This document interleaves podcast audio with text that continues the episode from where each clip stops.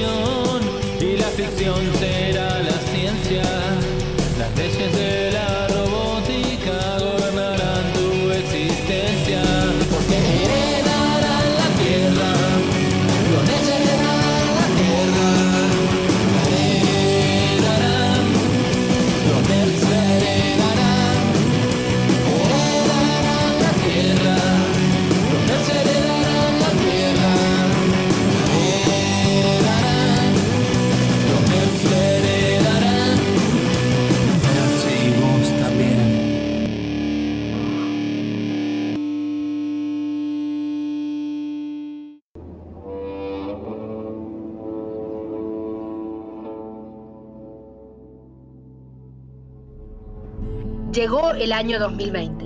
No hubo Nexus, ni Skynet, ni autos voladores, pero el mundo fue azotado por un peligroso virus. Como ocurre en todas las ficciones apocalípticas, los sobrevivientes lucharon duramente contra este flagelo utilizando los recursos más refinados que como sociedad pudieron concebir. Hacemos foco en uno de los valientes sobrevivientes que utiliza todos los recursos que están a su mano para poder afrontar esta crisis mundial. ¿Crees que puedes atacar mi aldea, maldito niño rata? Yo jugaba este juego cuando vos todavía veías Peppa Pig. Cuando vos vas por la edad feudal, yo ya termino con los castillos. En una época de avance tecnológico, la gente logró un equilibrio precario en el que estaban soles, pero acompañados. ¿Me, me escuchás?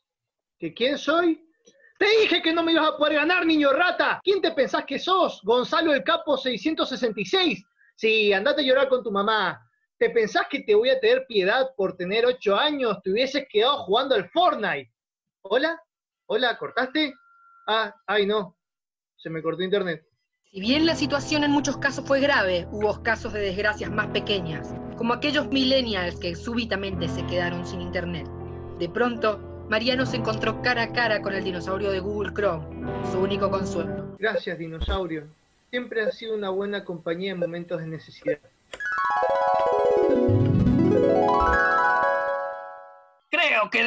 Llamar para que te vuelvan a conectar la línea. ¿Dinosaurio?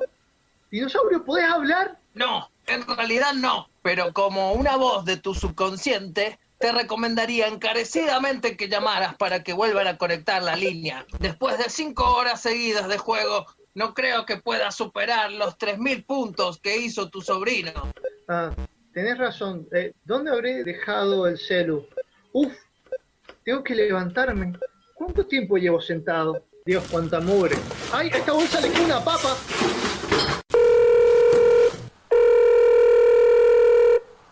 Hola, sí. Eh, usted se ha comunicado con una empresa de internet genérica. Ah, ajá, ajá. No, desgraciadamente no podemos arreglar el desperfecto, porque alguien destruyó una de nuestras antenas más importantes haciendo un challenge de Instagram. Ah, buenísimo, pero me van a ofrecer algún descuento o compensación, ¿no es cierto? Eh, ¿Hola? ¿Hola? Bueno, no importa. No creo que sea tan malo estar sin internet. Dos minutos y 35 segundos después, ¿Cuánto durará esta tortura? No es seguro. Quizás deberías buscar algún modo de aprovechar el aislamiento, como Cervantes cuando empezó a escribir El Quijote. Tenés razón, dinosaurio imaginario. Tengo que buscar algo para hacer. Eh, aprovecharé para escribir mis memorias. Tengo muchas cosas importantes de mi vida que contar. cinco minutos y 10 segundos después, Bueno, a ver, veamos qué escribí hasta el momento. Sin internet ni cable, Mariano pierde la cabeza. Escrito 20 veces. No, la verdad es que no estoy muy satisfecho. Mi prosa deja mucho que desear y en lo que sé no tiene gracia si no tenés a nadie a quien asustar. Quizás lo que necesitas es más inspiración, otro tipo de encierro. ¿Vos decís que debería unirme al reto de tirar antenas de internet para que me metan en la cárcel? Por supuesto, también deberías viajar al Jurásico Pixelado para hablar conmigo. Por supuesto que no. Tu mente está quebrada por horas interminables de juegos en línea, comida chatarra, redes sociales y fake news. Deberías aprovecharlo. Bueno, a ver, veamos un ambiente bueno para la inspiración. Ya sé, una cárcel. Prisionero número 374. Veo que está holgazaneando. Ah, eres el guardia de la cárcel de mi mente. ¿Me vas a tratar con cariño para crear un ambiente óptimo de trabajo? Porque eres una invención mía, ¿verdad? Aquí tengo tu cariñosito. ¿Por qué todo hace referencia a diálogos de los Simpsons? Estás acá por tu adicción a las pantallas. No veo por qué deberíamos hablar de otra forma. Bueno, sí, tiene sentido. Quizás deberías plantearte hacer otra cosa, algo más social, que tenga que ver con interactuar con gente. Mm, ya sé, si hago un podcast, Muchacho, eres tonto como una piedra y feo como una blasfemia. Es una excelente idea. buenísimo. ¿Y cómo empezaría? A ver, seguramente tendría una presentadora con una voz copada que diría algo como... Hoy presentamos el día que los nerds tiraron la llave.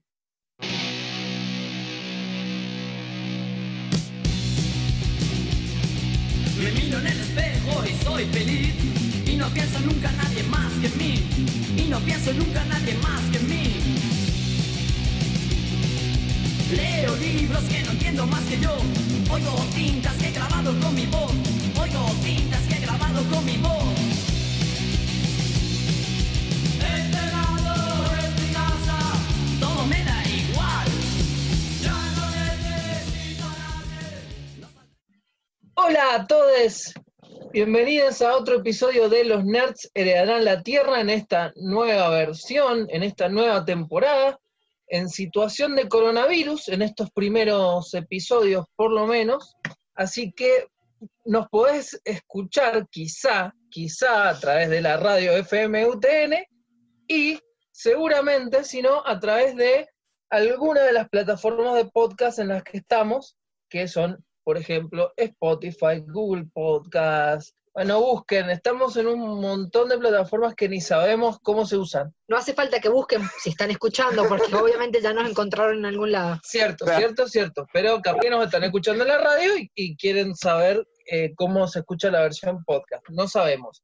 Pero bueno, lo que sí sabemos es que estamos en otro episodio de Los Nerds y estamos aprovechando para eh, tratar temáticas relacionadas con la situación de cuarentena. Ya tuvimos nuestro episodio anterior acerca de eh, enfermedades y ahora vamos a hablar de aislamiento, ficciones de aislamiento, ficciones que suceden en lugares alejados, en personas que están en una situación de aislamiento, eh, personajes que están solos, Y encerrados. solos y encerrados. Bueno, hay muchas maneras de estar encerrados. El aislamiento eh, se puede dar de varias formas.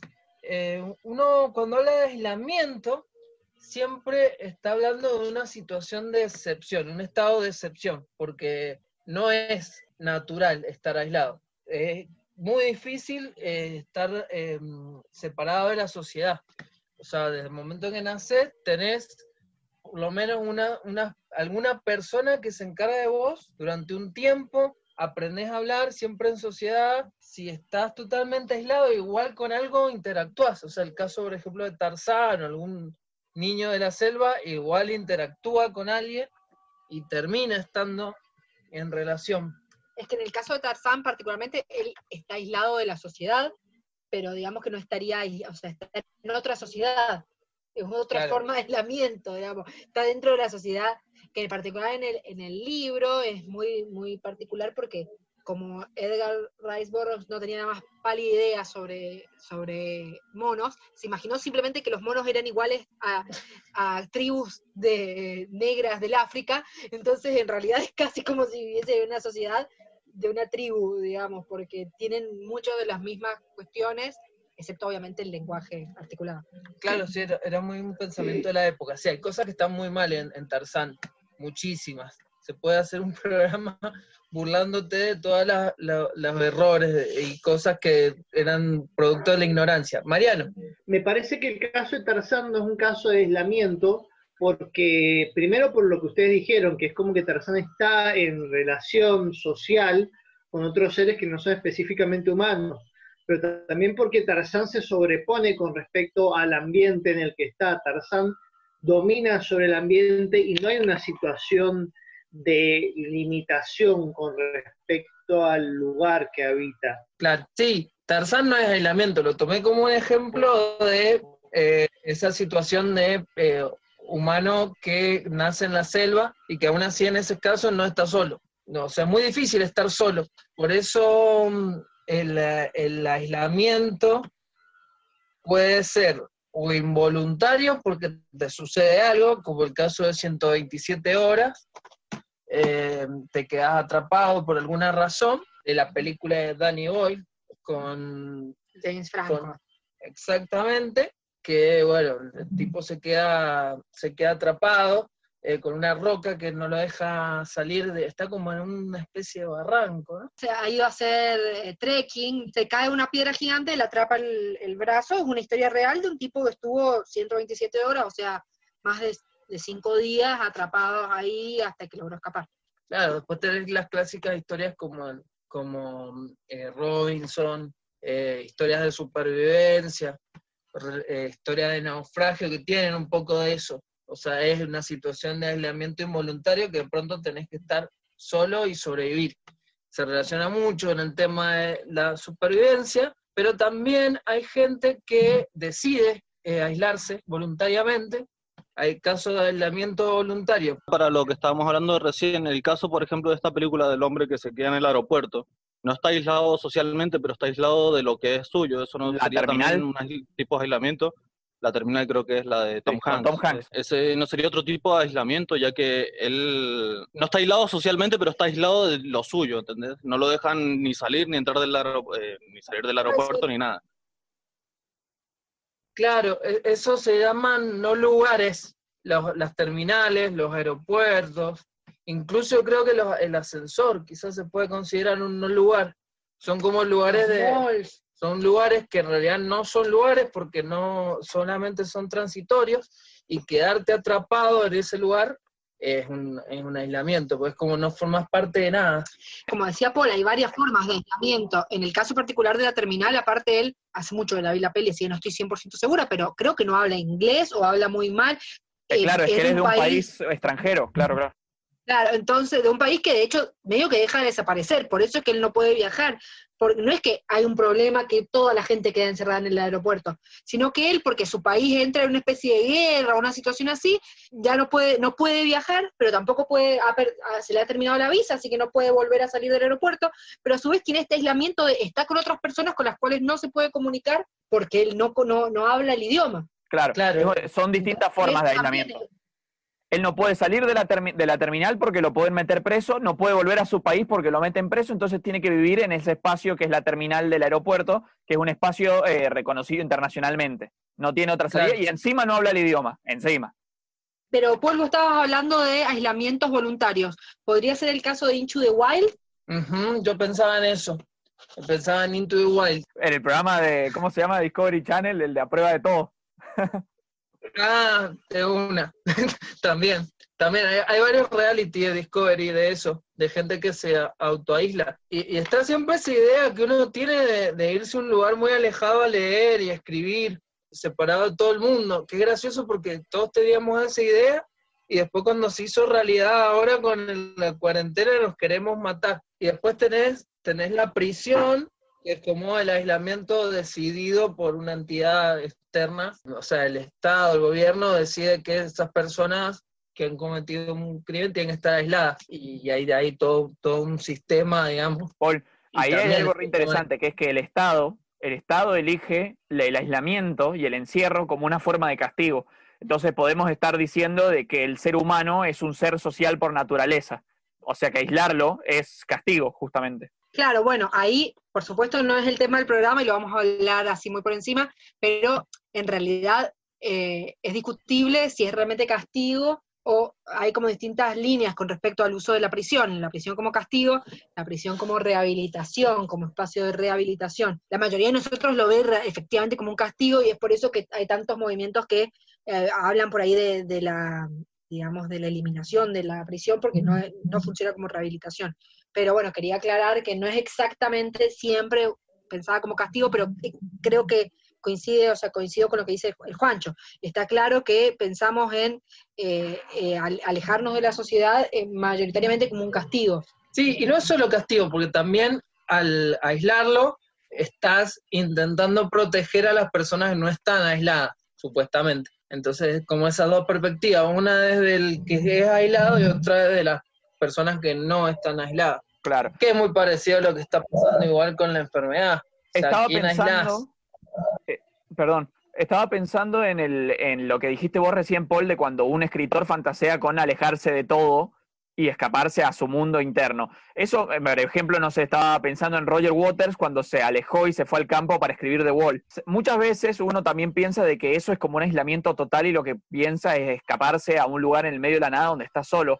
Pero no sé si es tan necesariamente así. Creo que lo se refieren principalmente a escapar de su contexto habitual. Por supuesto, que igual de todas maneras no es lo mismo, por ejemplo, alguien que hace, hace mucho uso del aislamiento para escribir es Neil Gaiman, él muchas Ajá. veces se va por ahí a una cabaña o qué sé yo, muchas veces sin siquiera la esposa y el hijo, sino él solo a escribir, pero no es lo mismo cuando uno decide hacerlo porque siente que así es más productivo que la situación en la que nos encontramos ahora, que es como bien, bien decís vos, todos decíamos al principio, no, me voy a ver todas las pelis que tengo atrasadas, voy a terminar la tesis, voy a hacer ejercicio cinco veces al día y me voy a aprender a cocinar. Y al Claro. final en realidad estás tirado en la cama comiendo papitas, scrolleando Facebook e Y Instagram llorando. y diciendo, loco, ¿cuándo se termina esto que quiero salir?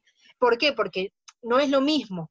Exactamente, no es lo mismo eh, cuando uno decide aislarse y, y para una cuestión en particular que este aislamiento en el que nos sentimos, aparte obviamente, cuando uno decide aislarse, en general todas sus necesidades básicas están sumamente eh, satisfechas. Entonces, Claro. vos no es que te aislás y estás aislado preocupándote, como nos preocupamos hoy, sobre si vamos a tener trabajo cuando salgamos, preocupándonos sobre si vamos a perder el año en la universidad, preocupándonos sobre todo ¿Cuánto se si el mundo va a estar cuando salgamos, porque usualmente es el aislamiento propio que uno eligió porque creyó que iba a ser mejor.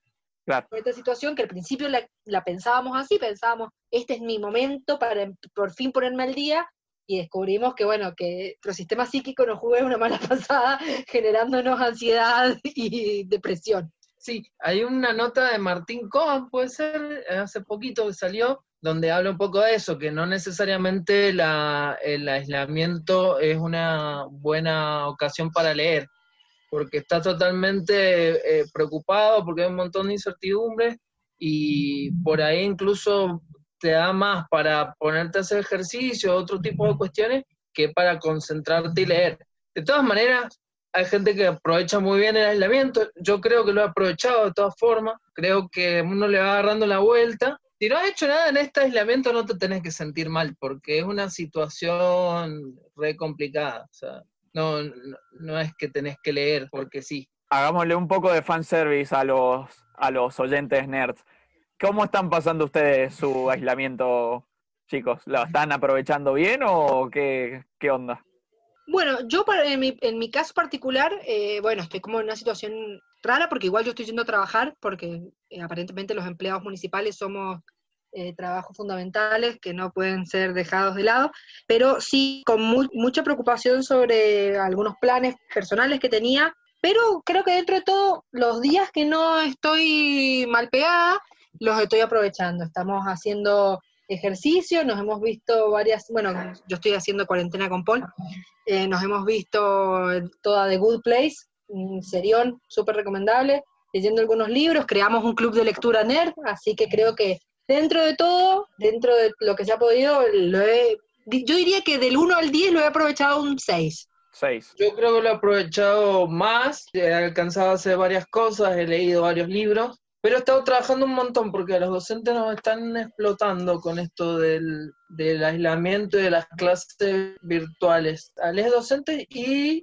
a estudiantes también, porque los llenamos de, de tarea y están todo el tiempo haciendo un montón de tareas que la van mandando como pueden.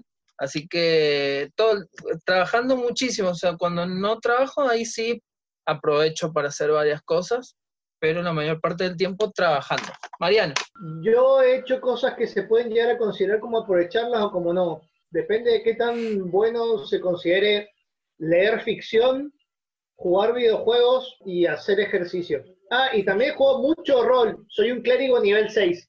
Wow. Yo considero que aprovechar el tiempo es hacer lo que uno quiere hacer y no pasarse como yo me paso algunas tardes, toda la tarde, scrolleando Instagram y pensando cuándo me puedo ir, cuándo vuelven a abrir los aeropuertos, cuándo me llega mi mail respondiéndome tal cosa. Eso, eso es desaprovechar el tiempo. Todo lo demás es aprovechar el tiempo. Yo me la paso sin trabajo, haciendo cursos, sin internet, jugando videojuegos. Es como. No hubo un gran cambio en mi vida. También eso pasó, muchas personas nos dimos cuenta de nuestro estilo de vida, se llamaba cuarentena. No. Bueno, y yo, eh, a mí obviamente con lo del cine y toda la va ha quedado completamente bloqueado, digamos, por eh, no hay manera de salir, de formar un equipo ni nada. Entonces, por ejemplo, tengo eh, dos cortos que están en suspensión, uno que ni siquiera ha empezado a hacerse, o sea, el rodaje es lo que no se puede hacer, y otro que está bueno en post y estamos esperando a que cada uno de las personas que trabajan estén eh, arreglando cada uno sus problemas específicos para poder ponerse a laburar con eso pero eh, tratando de canalizarlo por el lado de llevar los cortos a trabajar dentro de la casa. Hemos estado, he estado viendo mucha peli y hablando con mucha gente de, de cine que están intentando hacer, compartir mucho de cortometrajes propios y de trabajos propios del país y a la vez de gente que está haciendo películas y cortos dentro de su propia de, de su propia casa en situación de cuarentena, documentales y cosas así, lo cual está piola. Y nada, el resto también, eh, jugando videojuegos, haciendo videollamadas con mucha gente, que es medio divertido, haciendo clases online, eh, así como Paul contaba. Y, y nada, yo también creo que sería un... No, yo, yo voy, a hacer un, voy a hacer un poco más buena onda conmigo mismo, me voy a poner un 8, 8 de 10. Me falta aprender a cocinar. Bueno, bueno, más o menos, entonces esas son las diferentes maneras de concebir el aislamiento. Eh, recién cuando estábamos hablando, por ejemplo, de la terminal, nos salió el tema de eh, el aislamiento eh, rodeado de un montón de gente, o sea, de la soledad, pero rodeada de gente. Y eso nos lleva a otro concepto que se relaciona con esto, que es el que la, el- la soledad el aislamiento también es algo que es mental y que está relacionado también con el ser y con el yo y cómo se concibe la persona. Entonces muchas veces vos podés estar aislado internamente y aún así estar relacionándote con un montón de gente, pero eh, totalmente abstraído en tus pensamientos. Y hay un montón de filósofos que han eh, trabajado ese tema, el tema de eh, el aislamiento eh, sobre todo el aislamiento eh, voluntario. En, en la- hay religiones que practican el aislamiento voluntario como una manera de eh, llegar a la divinidad o, acceder a la espiritualidad. Hay, hay mayo- mayores y menores niveles de reclusión, digamos. Tenés desde, no sé, las monjas que viven en un monasterio todas juntas, pero hacen votos de silencio, ponen, entonces no hablan, o, o hablan lo, hay mona- monjas y monjes que pueden salir de sus conventos y monasterios y otros que no. Eh, y bueno, después tenés que ser el cura, que ponele, no vive, eh, es como que vive aislado, pero no, digamos, no, no, porque vive dentro de una iglesia y tiene, digamos, pero se sigue relacionando con, con el resto de la sociedad, más allá de que vive por otras reglas, o sea, por otras reglas, se mueve de otra manera, y, y muchas veces ese aislamiento es comunal. Claro, sí, no, es- no es, no es una sola persona aislada. Hay casos que sí, igual, pero Eh, Mariana. los budistas sobre todo. Lo que pasa es que en realidad hay que tener en cuenta que muchas órdenes religiosas ven el aislamiento como una herramienta para la purificación. Hay que tener en cuenta que muchas de las religiones consideran que la tierra es el fruto de todo lo que es impuro. Entonces el contacto con el mundo, el contacto con la realidad física es lo que mancilla y todo lo que es el espíritu, lo que está alejado del mundo terrenal, es lo que es la pureza. Por eso se relaciona también con el ascetismo, con eh, dejar los placeres terrenales, el tema de no, no comer o, o ser muy austero con, eh, con la vida en general, abstenerse de las relaciones sexuales y todas esas cuestiones están relacionadas también con ese aislamiento religioso. La diferencia, lo que mencionaste recién, del budismo y el cristianismo, es la razón por la cual te aísla. Por ejemplo, el cristianismo es lo que el Mariano mencionó y también el tema de aislarse para curar las culpas, para poder estar en contacto consigo mismo y curarse de los pecados, tener sufrimiento que te permita liberarte de todo esto que has hecho mal. En cambio, en el budismo es, es es como otra razón, es más tomar conciencia del sufrimiento hasta acostumbrarse y liberarse de eso y buscar el equilibrio a través de la conexión es que, espiritual. Es que en realidad el budismo no es que lo que esté buscando sea la conexión espiritual, sino que el budismo plantea de que el ser en sí mismo no requiere del mundo que lo rodea. Claro. Es como diferente. Entonces vos al desprenderte de todo lo que has aprendido y de todo lo que te ha dado a vos el mundo, de todo tu ser físico, puedes encontrar tu verdadera esencia. Claro. Y más por ese lado, por el lado de como desprenderse del mundo físico, pero no tiene que ver con la redención de los pecados. con una cuestión de que en realidad el mundo físico da lo mismo, no, no importa, no es importante.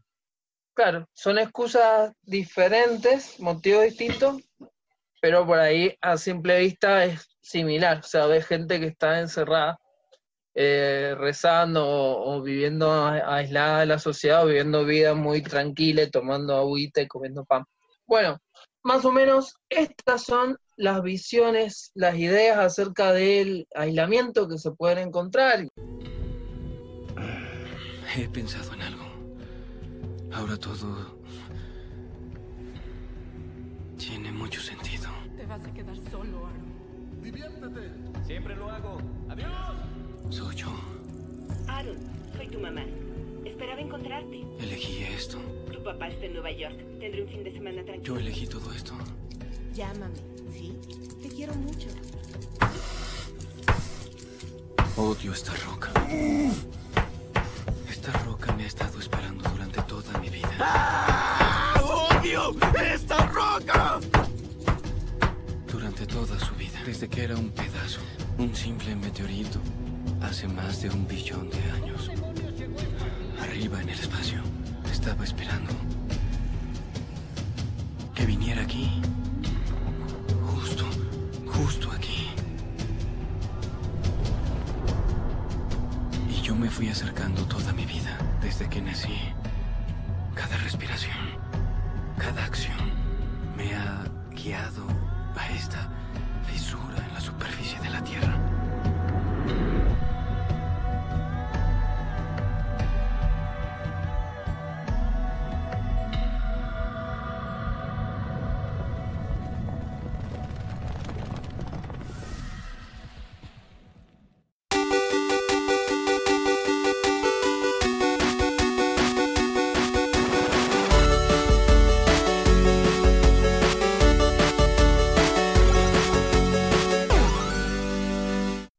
De vuelta acá en un nuevo bloque de Los Nerds se la dan la tierra, en el día que estamos hablando sobre aislamientos, tipos de aislamientos, encierros, en la ficción, por supuesto, ¿no? La vez pasada, en el programa anterior, estuvimos hablando sobre la comparación, sobre la gente, cómo se comportaban en la ficción y cómo se comportaban en la realidad. Y acá, para traer un poco, seguir un poco con el tema ese de cómo afecta el COVID en nuestras vidas, eh, iba a hablar sobre las diferentes reacciones y comportamientos de los personajes al encierro al aislamiento en general.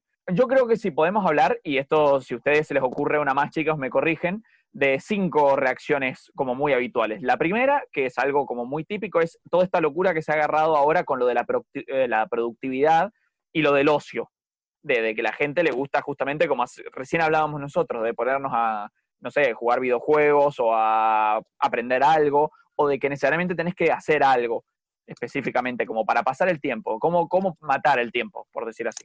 En segundo lugar, lo de la locura o la histeria colectiva, la gente que le entra a la locura mal y comienza como a, perder un poco la cabeza, que por suerte con nuestra cuarentena, bueno, no es tanto así, pero hay mucha gente que sí está perdiendo bastante la cabeza, incluso hay servicios de ayuda dando vuelta. En tercer lugar, los que se deprimen o los que se podría decir el desgaste por la cantidad de tiempo que pasa. El cuarto sería romper las reglas, oponerse a las reglas impuestas. Es como la cuarentena trajo una serie de reglas nuevas y una nueva forma de vida, y un montón de gente parece que no está de acuerdo de eso y decide hacer cosas como irse a la costa o hacer, no sé, hasta las cosas más absurdas, como el chabón que trató de ir a pescar y se le cayó la camioneta al agua. Iba a decir eh, si esto, este síntoma de locura se tiene alguna relación con el tío del marido de Pampita. Eh, Sí, por supuesto, siempre. Todo tiene relación Todo con el marido de Pampita. Estamos sí. muy preocupados. Y bueno, la cuarta es la obsesión con la información, esto de que la gente se mantiene, mucha gente le pasa esto de mantenerse completamente siempre tratando de informar, de estar con la tele, con online, todo, de querer saber qué, eh, qué está pasando afuera y de repartir información falsa también. Y por último, la extrañeza, la extrañeza de que la gente no deja de preguntarse y hacer memes sobre las relaciones online o las nuevas formas de vida. En fin, bueno, para ir con la primera, con lo de la productividad y ocio, las películas que se me ocurrían para hablar de cómo matar el tiempo, es la primera que se viene a la cabeza creo que es muy obvia y es Náufrago, de Robert Zemeckis, eh, del año 2000. Porque ver a Tom Hanks casi cuatro años en una isla, flasheando qué hacer, terminando hablando con una pelota, creando balsas y hasta como formas de entretenimiento, me parece como una de las formas más de productividad que se pueden hacer en la isla. El tipo aprendió incluso a leer el clima. No sé si se acuerdan, pero el tipo lograba eh, descifrar, cuando pasan los tres o cuatro años, descifra cómo van las mareas estando ahí. Me, siempre me pareció súper interesante. Eh, otro ejemplo que había traído, de nuevo Tom Hanks. Nunca viajen con Tom Hanks en un avión. Jamás, jamás, jamás. Este, hasta el coronavirus lo puso a prueba En ningún medio de transporte. de una. Pero al final, igual, seamos sinceros, Angie, todos queremos viajar con Tom Hanks en la situación que sea. somos- yo estoy dispuesta a- sí, estoy dispuesta a cualquier riesgo que haya que tomar con tal de estar cerca de Tom Hanks Claro. 10 minutos. Eh, eh, concuerdo. Iba, la- el otro ejemplo iba a traer es la terminal, pero como ya estuvimos hablando de ella, no hace falta. También, esta vez de Steven Spielberg del año 2004, cuatro años después de Náufrago. Eh, parece que a Tom Hanks se le, se le quedó esto de, de hacer películas donde estaba aislado. Eh, iba a traer una película no muy conocida del 2015 que se llama Hayden, Terror en Kingsville. La película en sí es eh, eh, normalita, qué sé yo, tampoco pasa. Muy básicamente trata sobre una familia que tuvo que aislarse debajo de la tierra, o sea, vive bajo tierra, eh, como en una especie como de búnkeres, una serie de cavernas, debido a que en la superficie hay como unos monstruos, no me acuerdo ahora el nombre, iluminados, algo así, pero la cuestión es, dejando de lado el tema de los monstruos, cuando empieza la película nosotros vemos cómo es su vida día a día. ¿Y qué pasa? Acá lo que me llamó la atención sobre lo de la productividad y el ocio es de que esta familia se toma hasta vacaciones. Literalmente viajan por debajo de la, de, la tierra, toman vacaciones y cosas así. Otro ejemplo es de Martian, con Matt Damon, del año 2015, donde el tipo literalmente, a ver, en esa trama específicamente el chabón tiene que hacer un montón de cosas para sobrevivir, pero una de las que más llama la atención es que el tipo aprende, a hacer cultivos en Marte.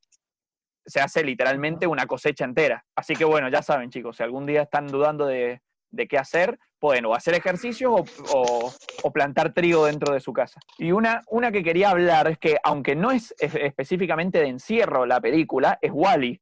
Pero ¿por qué la traigo a colación? Porque la película habla sobre la productividad y el ocio durante la- el aislamiento de una forma muy peculiar. Cuando Wally está en la Tierra, eh, hablado de la película de Pixar del 2008, ¿no? Obvio, por si quedaba alguna duda. Cuando Wally está en la Tierra, primero, aunque él tiene formas de divertirse, de pasar el tiempo y de seguir trabajando, realmente su vida no arranca y él siente que su vida no realmente tiene la pena hasta que aparece Eva, que acompaña un poco esto que hablamos del ser humano, bueno, robot en este caso, como un ser social. Cuando después vemos cómo están los humanos viviendo, los vemos que son todos súper sedentarios, como gorditos y que se la pasan boludeando.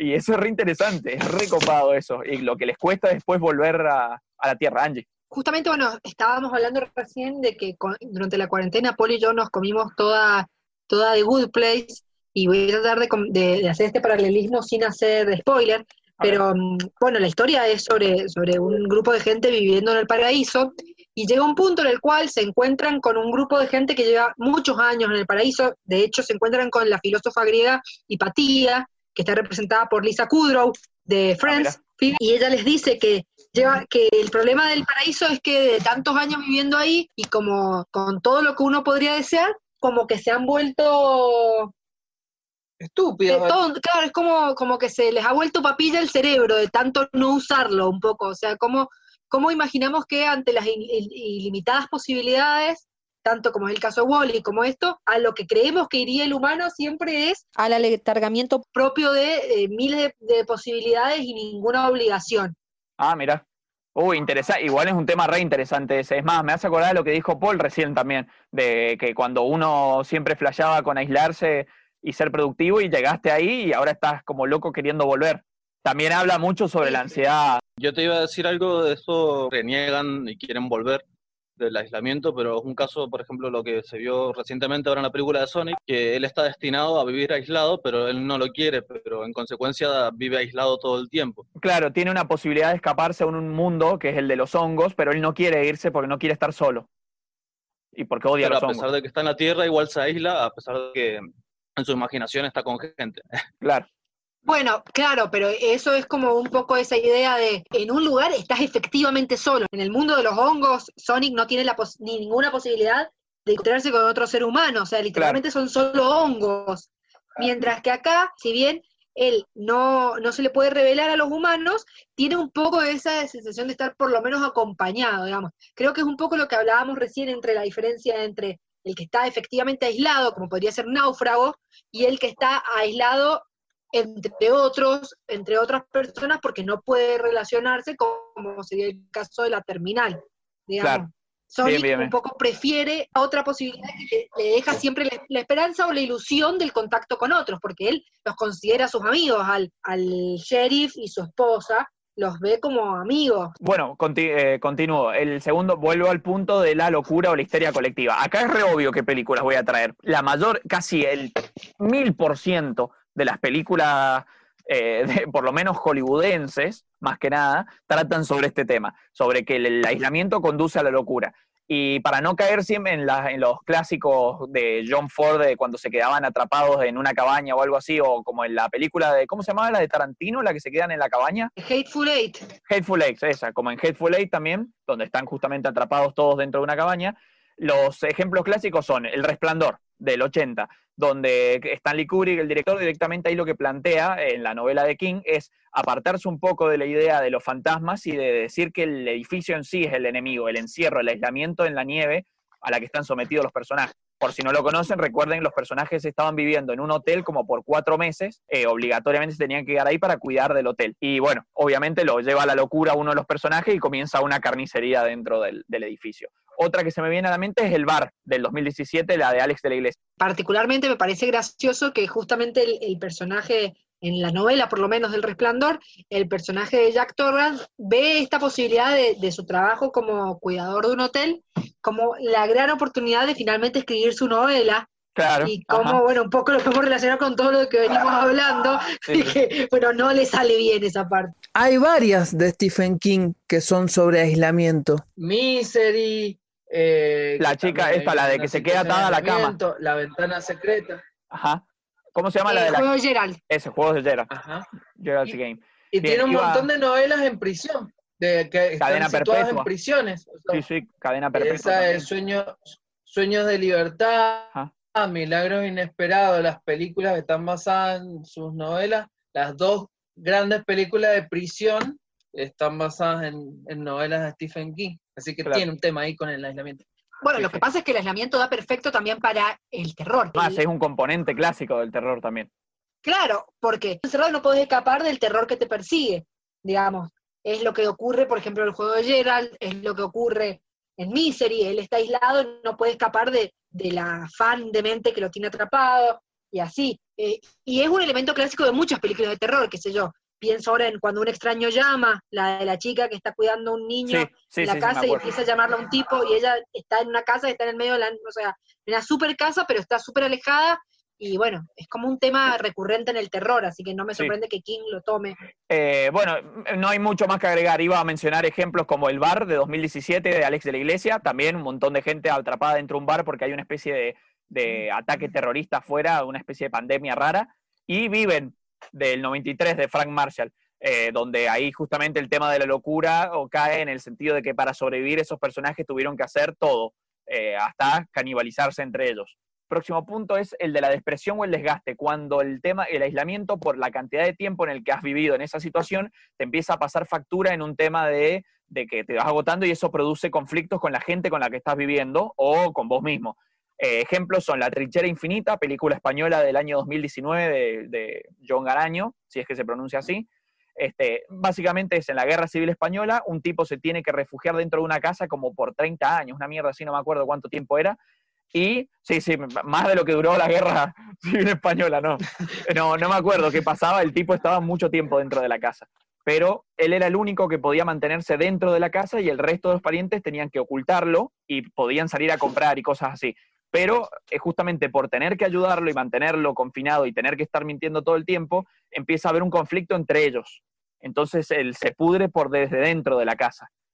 Eh, se me viene calle Cloverfield 10, la del 2016, donde es reinteresante porque ahí lo que pasa es que uno de los personajes no le cree al otro. El otro, el, el tipo, le dice que afuera hay un apocalipsis y le pide a la chica que se quede adentro. Y la chica le dice, "Mm, no sé, estoy dudando porque no sé si confiar en vos o no. Que digo, en Cloverfield también entra en, juego el tema de que la chica nunca ha llegado a ver la situación, entonces también entra la, la duda que se genera en la chica, que no sabe si de verdad, y, y de nosotros también, mientras, mientras vos ves la película no estás segura si es que el tipo que los ha encerrado a ella, ya, viste que hay un chico y un chico y una chica encerrados por un señor mayor, Sí, no sabe si de verdad el tipo los encerró y tiene y todo lo que les cuenta de lo que ha pasado afuera es verdad o no, o es simplemente un desquiciado que los tiene ahí encerrados eh, con esta excusa.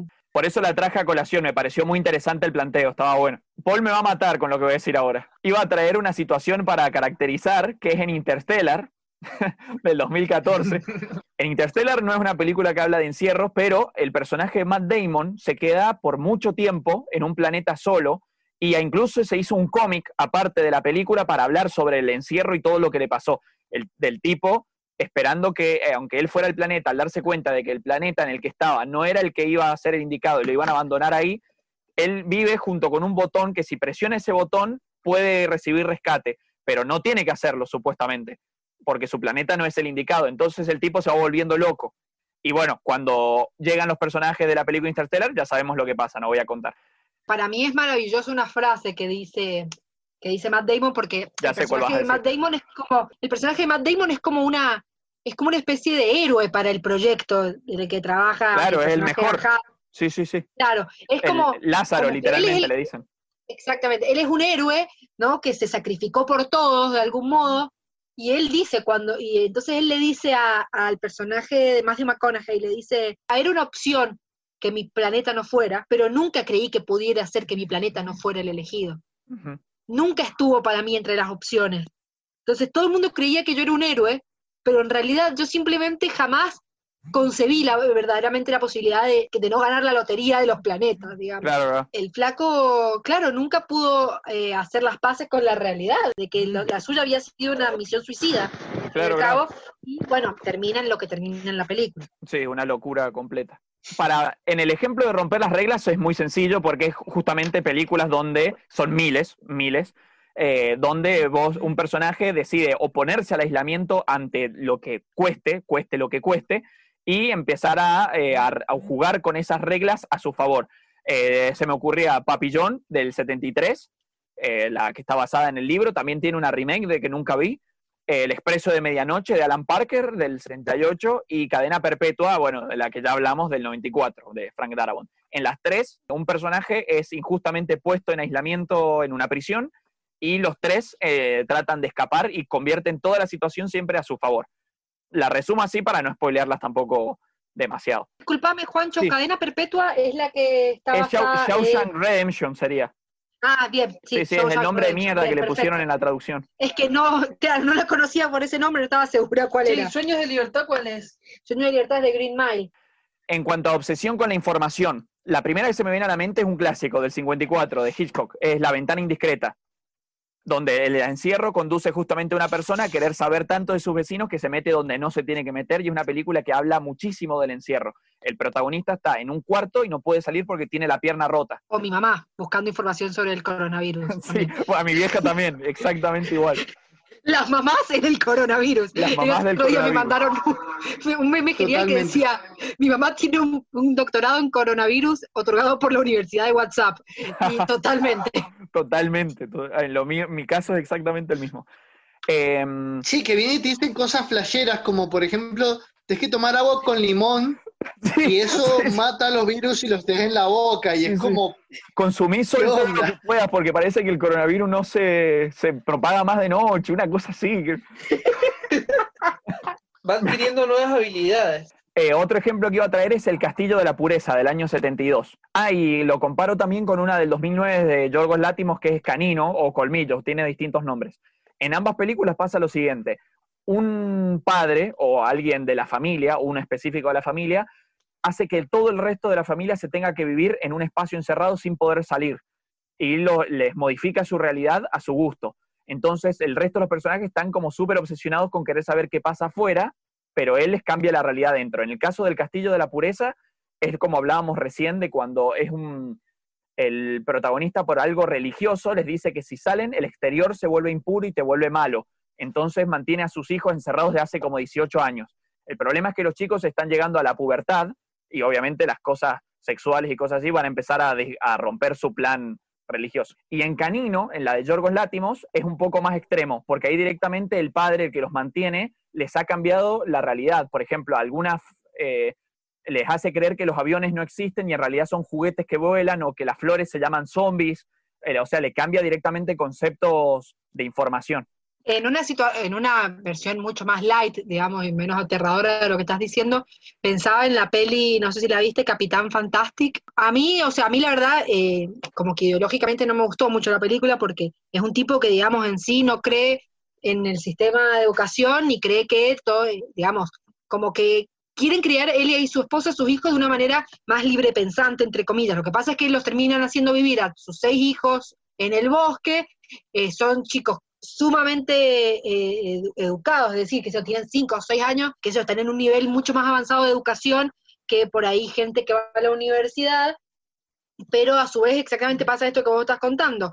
Los chicos no tienen capacidades sociales porque nunca Claro. eh, han actuado con otra gente más que su propia familia y uno de los chicos ya es adolescente y, digamos, obviamente hay un despertar sexual, hay un despertar de intereses por ahí distintos y yo lo veo mucho en el sentido de que vos lo contabas con una especie de, de, mm, fascinación religiosa, acá hay como esa fascinación religiosa e ideológica, si se quiere, digamos, de Claro. no creer en el sistema, que creas una religión en base a ser antisistema, Claro. entonces Sí, también termina siendo una sociedad eh, que es igualmente, eh, igualmente perjudicial para, el- para los personajes. Completamente de acuerdo, claro, en el Castillo de la Pureza porque específicamente es- tiene que ver con la religión, por eso lo mencioné, pero sí, estoy de acuerdo, al final creas como una especie de religión eh, igual de opresora por otro lado.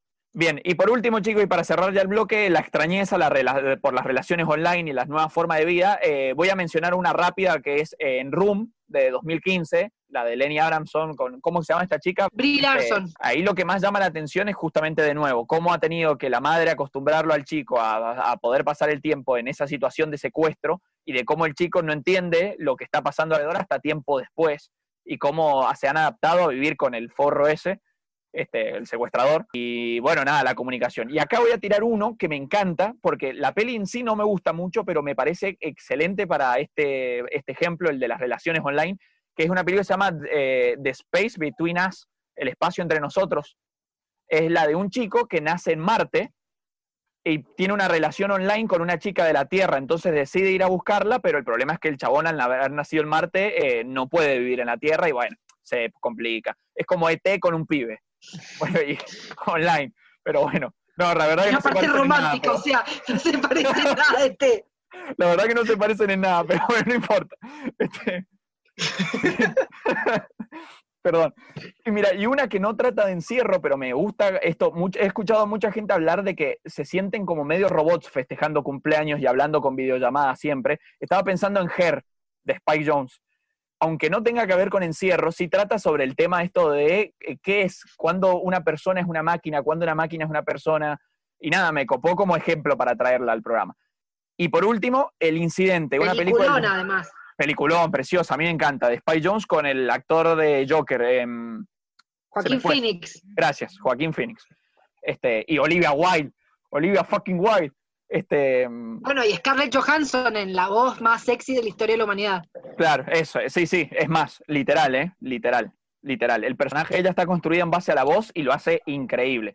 El incidente del 2014, película que yo ni conocía, la descubrí ahora investigando para el programa, sobre personas que se quedan atrapadas como treinta y pico años en un bucle. Tipo, están escapando por un pasillo en una escalera y después se dan cuenta de que esa escalera es infinita. Y es re interesante cómo viven en esa situación casi sin nada.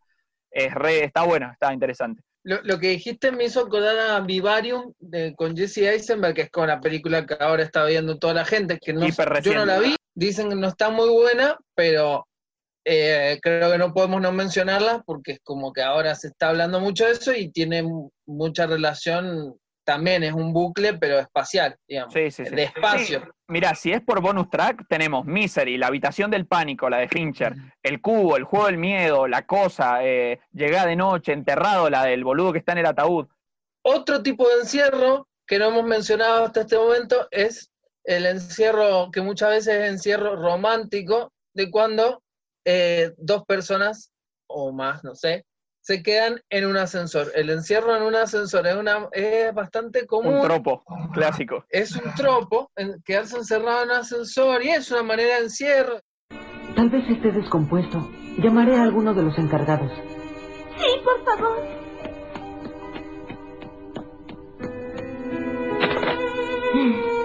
No funciona. Este tampoco sirve. ¿Qué le habrá ocurrido al ascensor? No nos queda de otra más que esperar. Seguramente Daidoji y Hiragisawa fueron a llamar a un encargado de ese edificio para que lo arregle.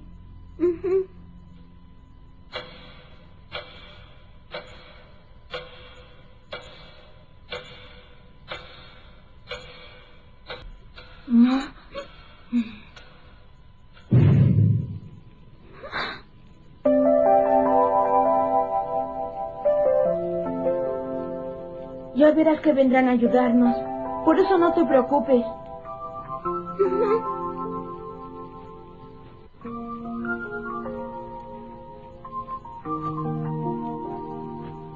Oye, ¿no quieres sentarte? ¿Es cansado estar todo el tiempo de pie? Ah, sí.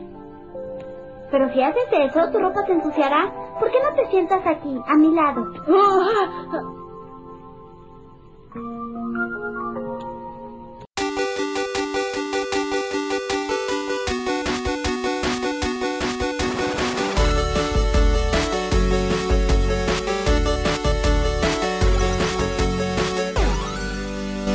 Estamos de vuelta acá en un nuevo bloque de los nerds, el tercer bloque. Es raro escuchar más bien este bloque, pero tampoco voy a hablar así de entrada, porque antes de seguir vamos a hablar un poco de videojuegos, los videojuegos estos que tratan del aislamiento. Pero Mariano nos va a hablar de un juego en particular, del cual yo no hice mención cuando fue el especial de Halloween de, de terror psicológico. Yo estuve hablando de una saga de videojuegos y mencioné de sus principales cuatro, mencioné tres. El cuarto lo dejé de lado por una causa muy especial y es porque yo, como viajero del tiempo, sabía que hoy íbamos a hacer este programa. Así que, Mariano, ¿qué juego estamos hablando? Estamos hablando de Silent Hill 4, título de Silent Hill The Room. Eh, me pareció que es un juego muy interesante para hablar por el tema del aislamiento y, jus- y justamente me voy a basar en un artículo que encontré de Alejandro Lozano Muñoz que se llama Jugar el Horror. Porque, mm, a ver, ¿cuál es la premisa de este juego? Silent Hill, para el que no conozca la saga, es uno de los videojuegos icónicos en lo que sería el género survival horror. Survival horror es un videojuego de terror, por así decir, que tiene sus mecánicas orientadas a sobrevivir al horror, pasar una situación desfavorable que da miedo con recursos escasos.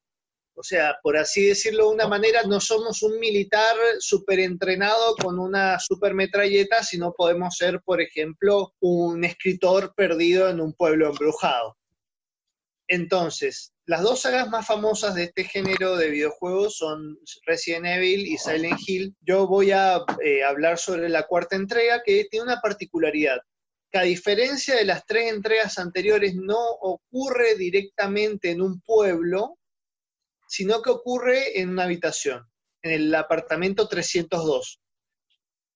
Nosotros encarnamos un personaje que se llama Henry Townshend, que encuentra que de pronto no puede salir de la habitación. ¿Sí, Juan? Eh, para aclarar una pequeña cosa por manija y amante de Silent Hill, eh, la habitación no está en Silent Hill. Al igual que en el juego 3, ninguno de los dos juegos arrancan en Silent Hill, sino que se conectan con Silent Hill de otra forma. Exactamente. Se conectan de otra forma. El juego empieza con el personaje despertándose en, en su departamento. Está todo corroído por el óxido y las puertas están cerradas. La puerta para salir afuera está cerrada. Se encuentra con una cara en la pared y se despierta de la pesadilla, pero se encuentra con que en su realidad el departamento sigue bloqueado, sigue bloqueado por un montón de cadenas, es una cuestión eh, muy surrealista, tiene un poco de influencia del arte del surrealismo, mucha influencia del psicoanálisis o un intento de tener influencia del psicoanálisis, tendría que hablar con un psicoanalista, pero la idea es que sea como una especie de terror más bien psicológico.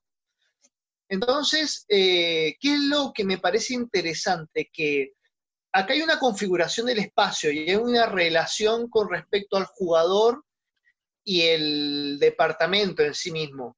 A ver, para citar, hay un autor, Pérez La Torre, en lenguaje videolúdico, habla de que el discurso del videojuego es una metáfora sobre la relación entre el, el personaje y su entorno. Básicamente, el personaje que nosotros manejamos en cualquier videojuego es una metáfora y es una herramienta, es un avatar de nosotros para interactuar con un entorno ficticio y así poder jugar. Ursinga Johan, eh, Nomo Ludens, define jugar con toda la acepción que esto conlleva. Pero básicamente lo que dice es que jugar es crear una situación ficticia como si para lograr diferentes cosas. La idea es crear una situación ficticia para, lo, para lograr algo que no es como una ganancia inmediata, sino más bien una experiencia. Entonces, partiendo de esta idea de que el personaje del videojuego es un avatar del usuario, acá se utilizan cosas que no estaban en juegos anteriores, como por ejemplo la cámara en primera persona, que es algo que se empieza a usar ahora en los videojuegos de terror y en los survival horror, que es una manera de meter más al jugador dentro del espacio y hacerlo más partícipe del espacio con el que está interactuando. La cámara en primera persona se pone solo cuando estás dentro del departamento. Exactamente, ¿por qué? Porque ellos quieren que vos te hagas carne y te hagas familiar al espacio. Lo primero que haces, te dejan un tiempo en el que no pasa nada y no puedes salir del departamento, y ese tiempo es en el que vos te haces familiar con el departamento. También es un modo de integrar al jugador a lo que le pasa al personaje que te dice que hace varios días que no puede salir de, su departamento y vos en ese tiempo te haces, eh, por eso te, te amigás con ese espacio. Que ese espacio es tu espacio seguro, es el espacio al que vos vas, que eso también es algo nuevo en la saga, cuando querés grabar la partida. Quería mencionar que es el primer Silent Hill de esta saga del Team Silent, donde ya, eh, como yo mencioné en el capítulo, en aquel capítulo del programa, donde el protagonista era el pueblo en sí, o sea, nosotros y también el personaje era la representación de sus males. Acá ya empatizamos con el personaje de esta forma. El primer Silent Hill donde el personaje jugable está más relacionado con nosotros que con el mismo eh, personaje y el mismo pueblo. Claro, es el primer personaje de Silent Hill donde el protagonista es inocente. Mientras que en los anteriores todo se relacionaba a Silent Hill por alguna, por alguna culpa pasada o por alguna relación pasada, el, personaje de Silent Hill 4 no es el único que nunca tuvo nada que ver. Su único, su único verdadero problema y conflicto como personaje fue vivir en el departamento equivocado. Posta, es el único personaje en toda la saga de Silent Hill que nunca tuvo nada que ver, pobre, y la ligó de arriba. Qué mala suerte. Pero, bueno, eh, lo interesante entonces es eh, con respecto a la, construcción del espacio. Vos estás en esta habitación y de pronto escuchás un ruido y encontrás un agujero en el baño. Vos a través de ese agujero entras en Silent Hill y entras en el juego propiamente dicho. Para grabar la partida encontrás agujeros que te traen de nuevo a tu habitación y la habitación es el espacio seguro. La habitación es donde vos ordenás tu inventario, guardás la partida, y acá viene lo interesante también. Hay toda una cuestión en toda la saga de Silent Hill con respecto a lo ominoso, que es algo de lo que se habla mucho siempre que se trata sobre el terror, que es un artículo de Freud, la Heimlich, nunca voy a saber bien cómo se pronuncia, que es la idea de que lo que más miedo nos da son las cosas familiares que de alguna manera vemos distorsionadas o en las que vemos que hay algo que no, que no encaja. Entonces, nosotros primero nos hacemos carne con el departamento, nosotros lo asumimos como un lugar familiar y un lugar seguro, y a poco a medida que transcurre el tiempo, el departamento se va pervirtiendo, el apartamento se va, Va corrompiendo hasta encontrar que no es un lugar seguro para nada. Sigue siendo nuestro lugar para abordar la partida, pero deja de ser un lugar seguro. Y esto es muy interesante porque juega mucho con esto del ser humano con su espacio, que es lo que vimos todos en el encierro. El espacio de pronto se vuelve algo hostil, el espacio de pronto se vuelve algo que nos está agobiando. Algunos, el Juan ya habló sobre todas las actitudes que uno puede tomar, pero el espacio de pronto es visto como algo hostil.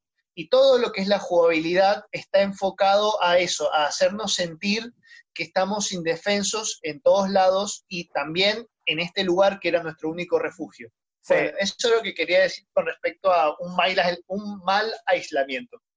Yo agrego, es, es, eh, yo siempre lo menciono, que es mi juego Silent Hill 4. Primero, Silent Hill es mi saga favorita de videojuegos y Silent Hill 4 es mi juego favorito a pesar de que tiene una jugabilidad de mierda. Pero la razón por la que es mi favorito es porque es el único juego de los cuatro Silent Hill que realmente me ha asustado mucho y una de las razones principales fue por esa.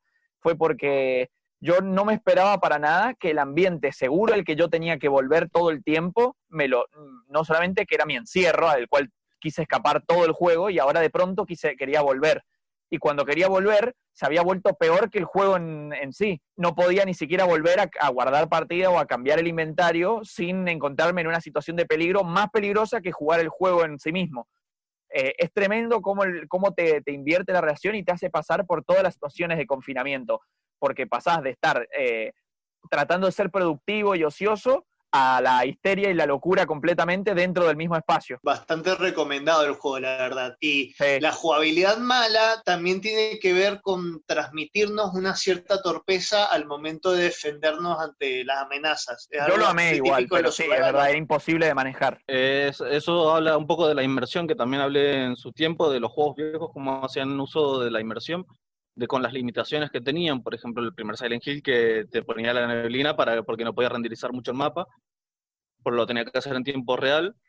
Y esto, por ejemplo, también lo vemos en Resident Evil en los primeros, que eh, estos limitantes de que los zombies eran más poderosos, se morían más poderosos, se morían con más balas, como para esta dificultad al disparar también te hacía calcular un poco más el eh, ser organizado en cuántas balas gastas, en qué cosa, y en Silent Hill simplemente lo del golpe cosa que Resident Evil no tenía, pero son golpes sosos, débiles, lentos. Bueno, Pupi, ¿qué nos tenías preparado vos con respecto a los videojuegos y el aislamiento?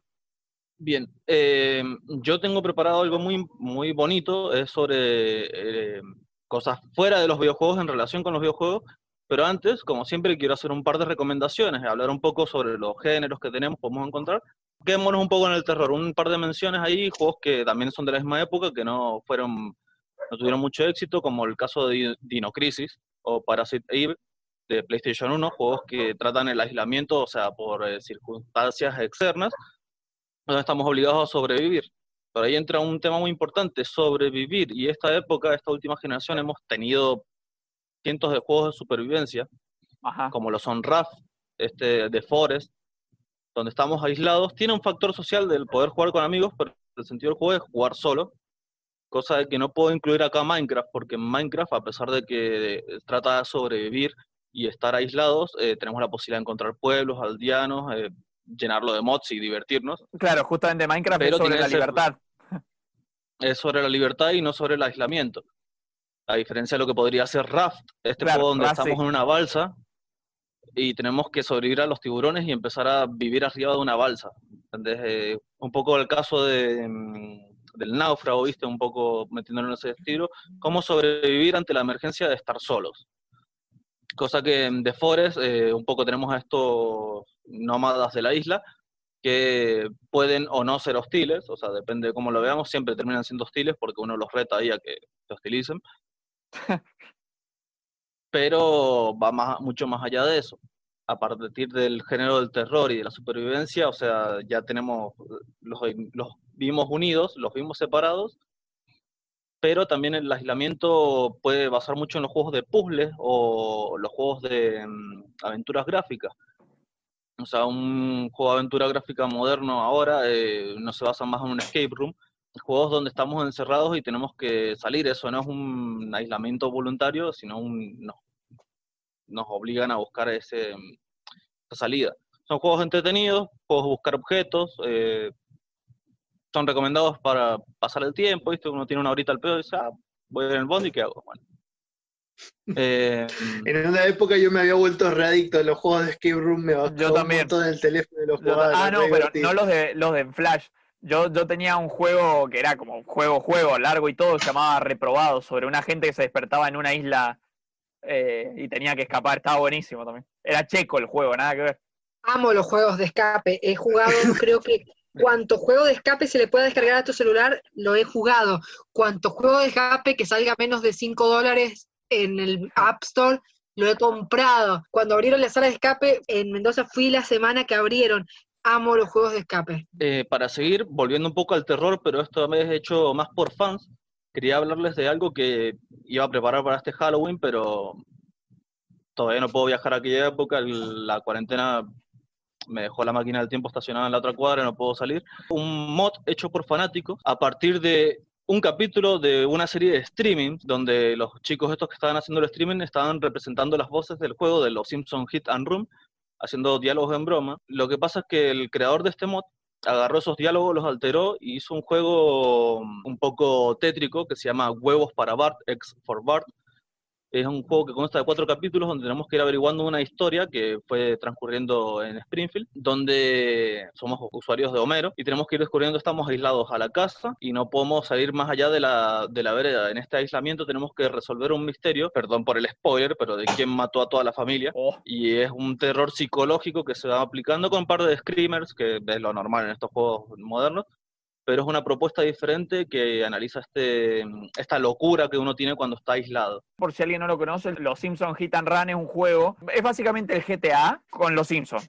O sea, vos agarrás a alguno de los personajes y te manejás a través, digamos, de la, ciu- de la ciudad vista en una vista en tercera persona. Nada más. No es tan bueno como suena, en mi opinión, porque como no hay mucha violencia, o sea, Pero es divertido. Ah, que sí, a mí me Eh, encantaba igual, es re divertido. es divertido. Es divertido, pero hay que tener en cuenta que está mucho más enfocado en lo que es la conducción que en otras cosas, en lo que es interactuar con personajes. Bueno, y ahora sí vamos a salir un poco afuera de los videojuegos. Cuando alguien dice aislamiento, y como yo mencioné más temprano, me la paso jugando videojuegos y todo eso, eh, la adicción a los videojuegos. Una de las causas de la adicción a los videojuegos es el aislamiento. O sea, el uso excesivo de videojuegos puede provocar sedentarismo, descuido de las actividades académicas y reducción de la convivencia familiar y social. Esto es una causa de aislamiento que afectó no solo a personas como nosotros, sino a un montón de gente. Por ejemplo, el cantante de Cannibal Corpse en muchas entrevistas dijo que por jugar World of Warcraft casi no graban discos y no salen de gira. por eventos de World of Warcraft, a ese nivel de adicción te llevaba al videojuego. Por eso entra el caso de World of Warcraft. Este tipo de juegos eh, online MMORPG tienen estas quests, estas misiones que son en equipo, se crean gremios, clanes, donde la participación de todos es esencial y por ahí hay eventos especiales que como en Warcraft solo duran esa hora y si no estás ahí lo perdiste para siempre. Claro, cosa lo que, de, de lo que pasaba. Y esto lleva a darle más prioridad de la que se debería. También otro da- dato de adicción a los videojuegos va por algo más allá. Muchos me, me- me escuchan siempre hablar bien, viste, de los juegos de Nintendo y todo eso, que te digo, vos jugás un juego de Nintendo y te das cuenta y pasaron tres horas. Pero ¿por qué pasa eso? Hay algo que yo denomino el, el falso progreso que tienen los videojuegos. Es esto de que vos vas jugando al videojuego y sentís un progreso que no existe en el videojuego y que no fue programado. Como el caso, por ejemplo, de Animal Crossing, donde somos alcaldes, ¿viste? Y tenemos que seguir ciertas misiones, pero nos van dando ciertas cositas que decimos, ah, mira, pero si juego cinco minutos más, puedo hacer esto, y si juego cinco minutos más, puedo hacer esto. Por un minuto que me quede jugando, si voy al baño y vuelvo, ya tengo la misión. Y este falso progreso, que estaba presente en muchos de los videojuegos, no solo en Nintendo, en todos lados, el, también el grinding, esta actitud de repetir eh, acciones para sacar más ítems, y ir looteando, eh, genera este falso progreso que es lo que nos mantiene activos en los videojuegos. Como decir, en el mood, ¿cuál era el incentivo de hacer tantos resets? ¿Entendés? No, porque voy a ser el primero en el ranking. Nunca me lo expliqué, Sí, pero solo lo hacía. Lo que pasa es que también eso tiene que ver con una cuestión psicológica que creo que se llamaba la caja de Skinner. Tiene que ver con el estímulo de eh, esfuerzo-recompensa. El videojuego te ofrece una recompensa fácil a poco esfuerzo. Entonces, eso es lo que pasa en los RPG, por ejemplo, lo que pasa en muchos videojuegos que hace que nosotros querramos seguir eh, dando ese poco esfuerzo por ese estímulo que nos da. es algo que se comprobó cuando, no sé si alguien conoció el simulador de galletas. Sí. El simulador de galletas era para probar eso, que no necesitabas absolutamente nada, solamente una sensación de progreso y vos ibas a querer seguir jugando. Era un juego de navegador que era una galleta que vos la apretabas y tomaba una galleta. Y cuando vos sumabas seis galletas, podías comprar una manito que cada 10 segundos hacía clic. Y con 40 galletas comprabas una abuelita que cada 10 segundos hacía 5 galletas. Y así ibas como progresando en una máquina, en un vórtice que solamente servía para producir más galletas. ¡Qué terror! Bueno, eh, para más ejemplos de estos juegos pueden buscar en Steam, están gratis y todo. Por ejemplo, los juegos Clickers, el Clicker Héroes, un juego que nada más te lleva a hacer clics y te da recompensas, un falso progreso, o lo que son estas aventuras de, mm, de distopías, o sea, el Conquistando Marte, no me acuerdo cómo se llamaba, y tenés que ir haciendo clics hasta poder juntar plata y, y ir a vivirte a Marte, o las aventuras del capitalista, eh, en Steam está gratis. Es un juego también de estos sin sentido que llevan al falso progreso, para que sea un ejemplo vivo de lo que estoy hablando. Y bueno, y para ir cerrando, para no que la adicción a los videojuegos tan mala y todo eso, eh, según un estudio que estoy acá re- revisando de la relación que hay entre el uso de videojuegos y el aislamiento social, según la encuesta que le hicieron más o menos a 200.000 personas, eh, se, se estimó que nada más el 10% eh, les creó adicción. Este, adicciones en este caso que estoy hablando. El otro 80% estaba como una, mm, eh, un uso constante, pero no adictivo, y otro 10% más Eran estaba en el en el límite, o sea, en el límite de este, ser adictos o no. ¿Entendés? Pero también eh, los pusieron a prueba con este tipo de juegos, juegos de MMORPG, estos juegos de falso progreso, que llamo yo, y después con otro tipo de juegos que son ya, por ejemplo, creo que los pusieron a jugar em, eh, juegos que creo que fue la trilogía Crash y de Spyro, donde por voluntad propia lo dejaron de jugar para ir a darle prioridad a estos MMORPG. Bueno, el estudio después, si lo quieren, los paso ahí el link y con esto ya puedo ir cerrando. Pero antes no quiero irme sin contar una pequeña anécdota sobre el tema de las galletas y el simulador de galletas que hace tiempo, eh, para los que sufren claustrofobia, eh, hay un sueño muy particular que los afecta, que están, eh, son galletas, en un paquete de galletas. Y el sueño es como un tipo de parálisis del sueño, eh, llevada al sueño directo donde se ven que son la galleta y no pueden moverse porque hay galletas delante y galletas atrás y está el empaque por los costados. Es algo particular que le pasó a un conocido y fue justo para añadir con el tema.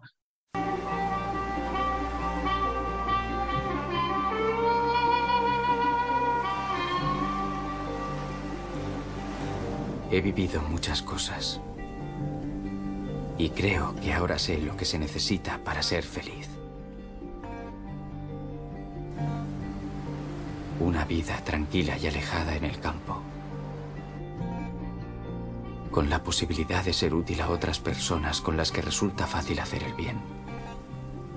Y que no están acostumbradas a que las ayuden. Quizá un trabajo que sea de algún provecho. Y luego descansar, la naturaleza, libros, música, el amor al prójimo.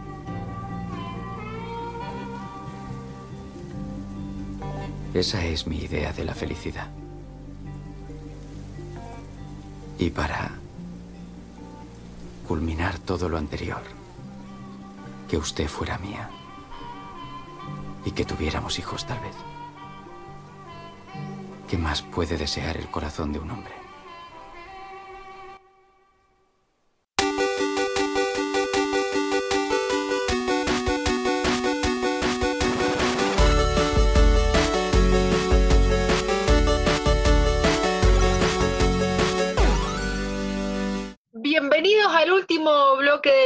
Nerds Heredarán la Tierra y en este bloque queríamos aprovechar para charlar un poco de una ficción en particular que trata el tema del aislamiento y que varias veces nos han recomendado que tratásemos y que me parece realmente una, una obra maravillosa, así que quería aprovechar para, para traerla, que es Orange is the New Black.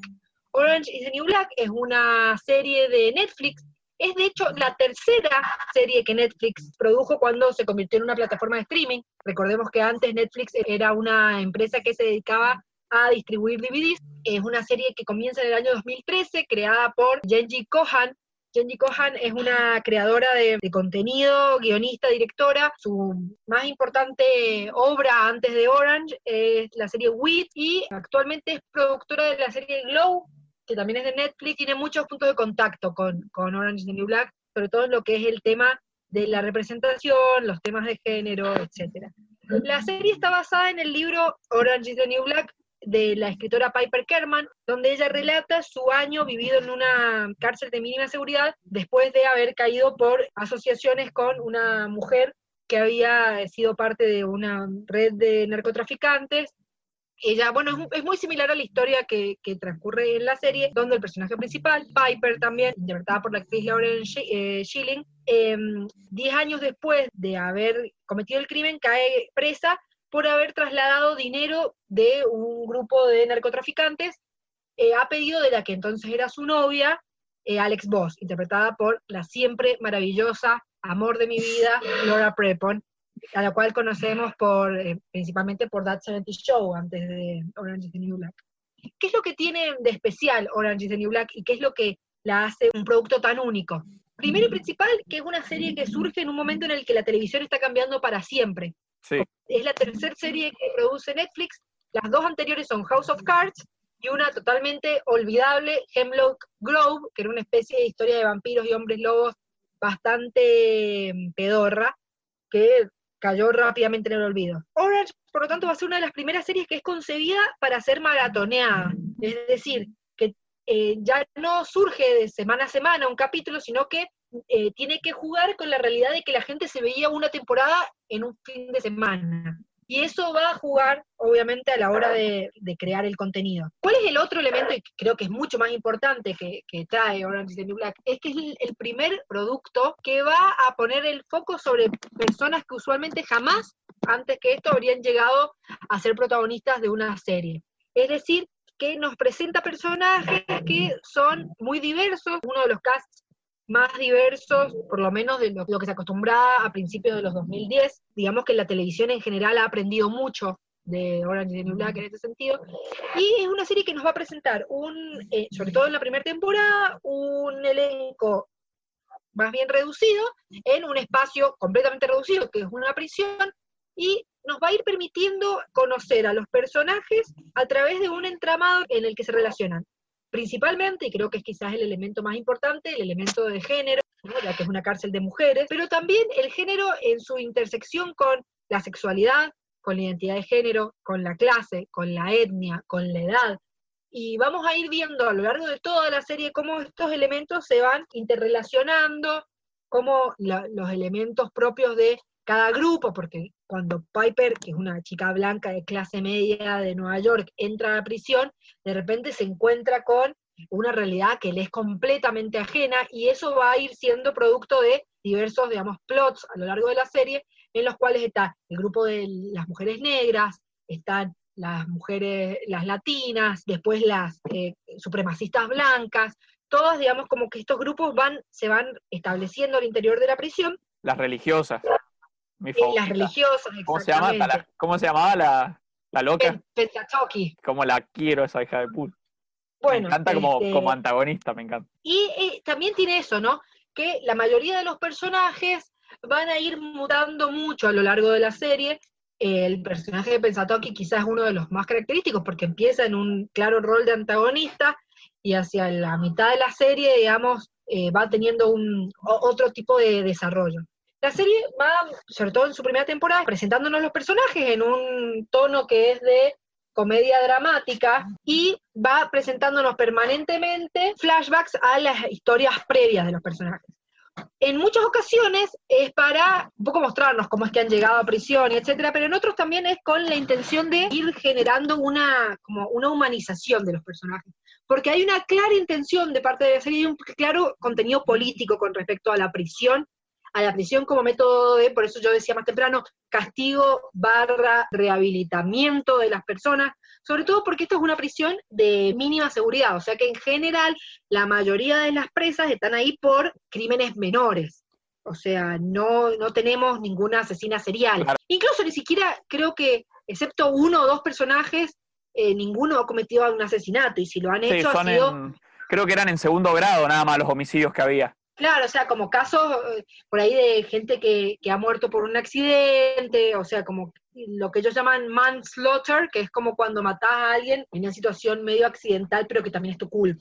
Pero esto también, este mismo sistema de que son eh, crímenes menores, nos, lleva también a eh, discutir mucho el tema, por ejemplo, racial. Entonces, como muchas de las chicas negras que están presas en la prisión están ahí por crímenes sumamente menores, el caso quizás más característico es el personaje de Samira Wiley, Pusey, que, mm, bueno, esto es un spoiler, pero bueno, van a haber un par de spoilers. Voy a intentar mantenerme lo más eh, sin spoilers, pero el personaje de Pusey al final de la cuarta temporada muere, es asesinada por un, por No. un guardia. La cuarta temporada salió en el 2016, creo que ya estamos fuera de la zona de spoilers. No, voy- a tratar de no hablar de la última temporada que salió en el 2019 y que, bueno, puede que todavía haya gente que todavía no se haya puesto al día. Ah, mira, no sabía que se moría igual, qué pena. Estaba bueno ese personaje. es el mejor personaje de la serie, o sea, casi sin, sin duda. Y ella es una chica que en realidad está presa porque la enganchan en un momento llevando un poco de marihuana en el bolsillo, una cosa así, y termina presa y termina siendo asesinada en lo que es quizás uno de los arcos argumentales más políticos de la serie. Como que las primeras tres temporadas podríamos decir que tienen un tono bastante comedia dramática, con elementos por ahí trágicos, eh, algunas cosas que van ocurriendo, digamos, para irte señalizando también la realidad de que están en prisión. Pero también mucho signado por el- las idas y vueltas de Piper, que una vez que llega a la prisión, se encuentra con su antigua novia, eh, Alex, que también está eh, recluida en la misma prisión, y tienen un ida y vuelta, porque a su vez Piper tiene una pareja hombre afuera de la prisión, y como un poco esta idea de que Alex y Piper en realidad siempre han estado conectadas en las temporadas subsiguientes vamos viendo también flashbacks donde vemos que como que son el gran amor la una de la otra. Y este es el tema principal de las primeras tres temporadas, creo yo. La cuarta temporada ya se vuelve, empieza a tomar un, tono mucho más político, porque al final de la tercera temporada la prisión deja, eh, deja de estar a manos del gobierno y pasa a estar a manos de una empresa privada, MCC, que se llama. Y toda la cuarta temporada va a ir hablando sobre cómo cuando, algo que ocurre mucho en las prisiones en Estados Unidos, las empresas privadas toman el control de las prisiones y empiezan a buscar maximizar la relación coste-beneficio. Entonces empieza a estar hiperhabitada la prisión, se duplica la cantidad de, de presas y sobre todo el elemento que pasa a ser fundamental son los guardias. ¿Por qué? Porque lo que hace esta nueva empresa para buscar los guardias más baratos que pueden es contratar veteranos de guerra, gente que ha estado en Irak, que ha estado en Afganistán y que en general no están muy bien de la cabeza. Claro. Entonces, esto va llevando a que hay eh, muchos casos de eh, crueldad eh, por parte de los guardias. Claro, exactamente, que va escalando, escalando, escalando hasta una situación en el final de temporada en el cual un pibe de 18 años que está ahí porque como contrataban a cualquiera, terminó ahí, por accidente asesina a una de las, de las presas, que es Pusey, y eso desencadena un motín en la prisión. Después, bueno, inicia la quinta temporada, que es una temporada totalmente dedicada al motín. Yo, particularmente, me parece que es la temporada más floja de toda la serie. Me, me- quiero centrar en la última temporada, tratando de no hacer spoilers, pero la última temporada va a tocar un tema que es muy actual. Como dije, es una serie que la última temporada salió en el año 2019, que son los centros de detención de inmigrantes ilegales. Uno de los personajes, no voy a decir quién, es liberada de prisión, pero cuando sale se entera de que no va a ser libre, sino que se le ha revocado su green card, que es la, como si yo te dijera la, la visa que te permite vivir y trabajar en Estados Unidos, y por lo tanto ahora es inmigrante ilegal y debe ir a los centros de detención. Durante, obviamente, la administración de Trump, el tema de, la lucha contra los inmigrantes ilegales se ha recrudecido un montón y es claro cuál es la intención de la serie en este, en este tema, porque te presentan una serie de personajes nuevos, lo cual es muy ambicioso para una serie, que presentarte todo un arco argumental nuevo en su última temporada, a la vez que está cerrando lo- los, los arcos de todos los personajes anteriores, también empieza a presentar un montón de personajes que por distintos avatares del destino han terminado encerrados ahí. Y te muestra la crueldad sistémica que hay, digamos, en estos lugares, porque ellas tienen que, por ejemplo, para llamar por teléfono a sus abogados o a sus hijos que están por ahí, es- esto es algo que ocurre efectivamente, los hijos también están eh, detenidos, pero en otro centro y por lo tanto no saben dónde están, para poder llamarlos necesitan tener plata, pero a diferencia de en prisión, ellas no pueden trabajar ahí, por lo tanto no tienen plata. Por lo tanto, se presentan a juicio sobre, sobre su residencia, sin abogados, sin ninguna posibilidad realmente de salvataje. Y te va presentando un montón de realidades que existen eh, por millones en los Estados Unidos. Por ejemplo, un personaje que, cae ahí y ella está convencida de que no va a pasar nada porque ella es norteamericana, ella ha vivido en Estados Unidos toda su vida, ella nació en Estados Unidos y cuando se comunica con la madre, la madre le confiesa que no, que ella no nació en los Estados Unidos, que ella nació en Colombia. Lo que pasa es que la madre nunca le dijo que ella no era ciudadana norteamericana. Esta es una realidad que sorprendentemente ocurre un montón. Un montón de personas que, por ejemplo, al llegar en los Estados Unidos, al llegar al momento de entrar a la universidad, se enteran de que ellos no son ciudadanos norteamericanos y por lo tanto no pueden aplicar, por ejemplo, a la universidad, no como ciudadanos nor- norteamericanos, tienen que hacerlo como eh, estudiantes internacionales. Entonces acá nos vamos encontrando con un montón de personajes y con un- como ot- otro nivel aún mayor de violencia carcelaria, que son los guardias estos que son todavía peores que los otros guardias. Primero que nada porque son mucho más eficaces como guardias y después porque tienen como cierto desprecio hacia estas mujeres que han llegado a los Estados Unidos de manera ilegal. Esta última temporada, bueno, nos va a traer algunos arcos de redención para personajes de la serie, eh, sobre todo algunos personajes que habían sido como bastante negativos durante el- la mayor parte de la serie, sobre todo particularmente el personaje de Natalie Figueroa, que al principio de la serie, en la primera temporada, es la, es la jefa de la cárcel, y eh, va a pasar a ser la jefa del, centro de detención, y va a tener un rol muy importante en un arco argumental de una prisionera que es muy interesante. Bueno, ¿qué es entonces lo que yo veo de, de la serie? ¿Por qué me parece que está tan bueno? Porque al darte este ambiente de lugar cerrado, de un elenco que inicialmente era reducido, finalmente terminamos, o sea, para el final de la serie, hoy leí una, una nota que te decía qué había pasado con cada uno de los personajes y eran 60, o sea que realmente no term- terminó siendo mucho menos reducido, porque obviamente temporada a temporada van sumando nuevas reclusas y hay reclusas que se van. Pero es una serie que primero y principal que tiene un elenco prácticamente por completo desconocido, digamos, eh, creo que exceptuando, yo te diría que a Laura Prepon, que tiene cierto nivel de fama anterior gracias a That 70 Show, y Kate Mulgrew, que es la que hace de Red, que es una actriz de la saga de, de Star Trek. El resto, la mayoría, eh, son completamente desconocidas. Y eso catapultó muchas eh, de, sus, de sus carreras. Yo creo que hoy en día una de las que, digamos, más está trabajando es Samira Wiley, que ahora sale en The Handmaid's Tale, es un personaje muy importante en The Handmaid's Tale, y ha salido en algunas pelis, ha tenido... Love, Death and Robots. ¿Quién Claro, es el personaje, Angie? Eh, Pusey, Ah, sí. claro, que ahora es un personaje, uno de los personajes principales de, de mm, como te decía, de Handmaid's Tale, y acá Paul me decía de Love, Death and Robots, que también tiene una, un capítulo.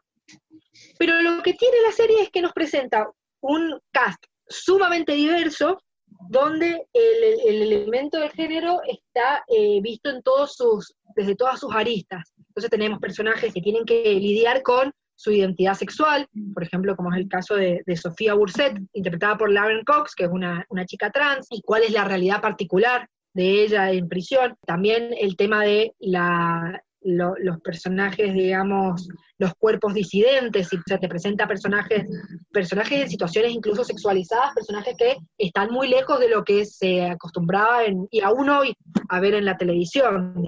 Sí, sí. Em, Toca todos los temas de eh, cómo se adaptarse a vivir encerrados, eh, hasta de cómo pasar lo- los puntos que hablaba yo en el bloque mío, del, de esto del ocio, porque ellas inventan cada idea flashera para, para pasar Exactamente. también. Sí, sí. Exactamente. Y se va volviendo cada vez más, más oscura, digamos, la serie, presentándote. Otro eh, sí, y también presentándote mucho lo que son los roles de poder sumamente arbitrarios y sumamente eh, represivos en ciertos personajes. Siempre hay algunos personajes, digamos, que son un poco más bien positivos, sobre todo entre los masculinos, que en general los personajes masculinos son bastante negativos dentro de la serie. Y también va, no tiene miedo de tocar ningún tema. Entonces, tenés eh, desde lo que es la, la sexualidad, el lesbianismo, el aborto, es un tema que se trata muchas veces y sin una moralina bastante normalizada. Quiero decir, no es ni una cuestión terrible que estás matando un bebito, ni tampoco es una, obviamente no es una, una cosa que uno hace a la ligera, pero además tampoco es algo que, que sea tan trágico, digamos, una, eh, visto como Claro, lo que es no está tan dramatizado en la serie como para hacerlo el tema principal. ¿no? Exactamente. Es muy interesante también eh, con respecto al, al abuso sexual. Hay muchos eh, arcos argumentales que tienen que ver con eso, en particular uno en el cual una de las presas es, es violada por uno de los, de los guardiacárceles, pero es muy interesante porque el- ni ella ni el mismo guardiacárcel se dan cuenta de que él la violó, digamos. O sea, como que hay toda una discusión sobre, en ciertos ámbitos, sobre todo, cuánto del contacto sexual muchas veces no es consentido, pero como que casi que no se dan cuenta, por así decirlo, digamos. Está tan acostumbrada a ciertas formas abusivas de relación que ella misma no se da cuenta de lo que ha pasado y el, guardia cárcel está acostumbrado también a cierta dinámica de poder en lo sexual que hace que él tampoco se dé cuenta y sea todo un tema que se vaya eh, trabajando. Y eso creo que, es interesante porque que pone sobre la mesa un montón de elementos que quizás no consideramos usualmente. Yo creo que eh, tiene, tiene sus altibajos. Yo considero, por ejemplo, que la tercera y la quinta temporada son bastante malas. La quinta realmente a mí me costó mucho terminarla. Es más, yo corté con la serie en la quinta, vi hasta la mitad de la quinta dije, ya acá no soporto más, voy a esperar. Y cuando salió la última temporada dije, no puedo seguir así, me las vi en una semana más o menos, la, la- lo que me quedaba la quinta y toda la sexta y la séptima. Sin duda la cuarta temporada para mí es la mejor. La séptima es muy buena, eh, es muy interesante este tema y la crítica muy clara que tiene hacia este sistema de, centros de detención para inmigrantes y a, la particular forma de administración que ha tenido el gobierno de Trump sobre esto. Se vuelve más obvia la serie hacia el final. Digamos, todos los elementos que eran más metafóricos al principio se van volviendo más evidentes, pues también se vuelve un poco más combativa, por así decirlo, en vista a un contexto nacional en los Estados Unidos completamente distinto. Así que bueno, quería en realidad aprovechar para, para traer esta, esta serie que me parece excelente, me parece eh, que realmente ha cambiado en muchos sentidos la forma en la que, en la que concebimos la tele. No solo lo pienso yo, o sea, todas las notas que encontré las, para investigar de periodistas de televisión de todo el mundo afirman que si bien uno le puede encontrar cientos de baches y cientos de errores y quizás algunas actuaciones que se van puliendo, porque como son muchas actrices muy desconocidas, definitivamente es una serie que, que rompió con los paradigmas de lo que era la televisión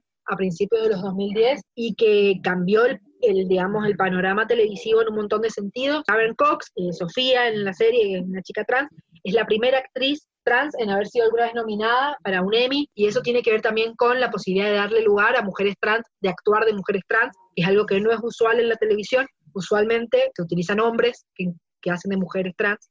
Recién Hombres ahora, claro, hombres cisexuales que interpretan mujeres trans, como puede ser el caso de Jared Leto, que ganó un Oscar por el Dallas Buyers Club, o bueno, eso es algo que, bueno, hoy en día está un poco, se está, se está dejando de lado, sobre todo está esta serie Pose, que tiene todo su, su cast es trans. Así que bueno, no quería dejar pasar, ya que íbamos a estar hablando sobre aislamiento, me parecía que es la, la, la ficción carcelaria más innovadora probablemente de la historia. Y de hecho llevó a que hubiese un, un revival, por así decirlo, de la ficción carcelaria. Y ya nos estamos quedando sin tiempo, así que voy a aprovechar para saludar y dar una recomendación.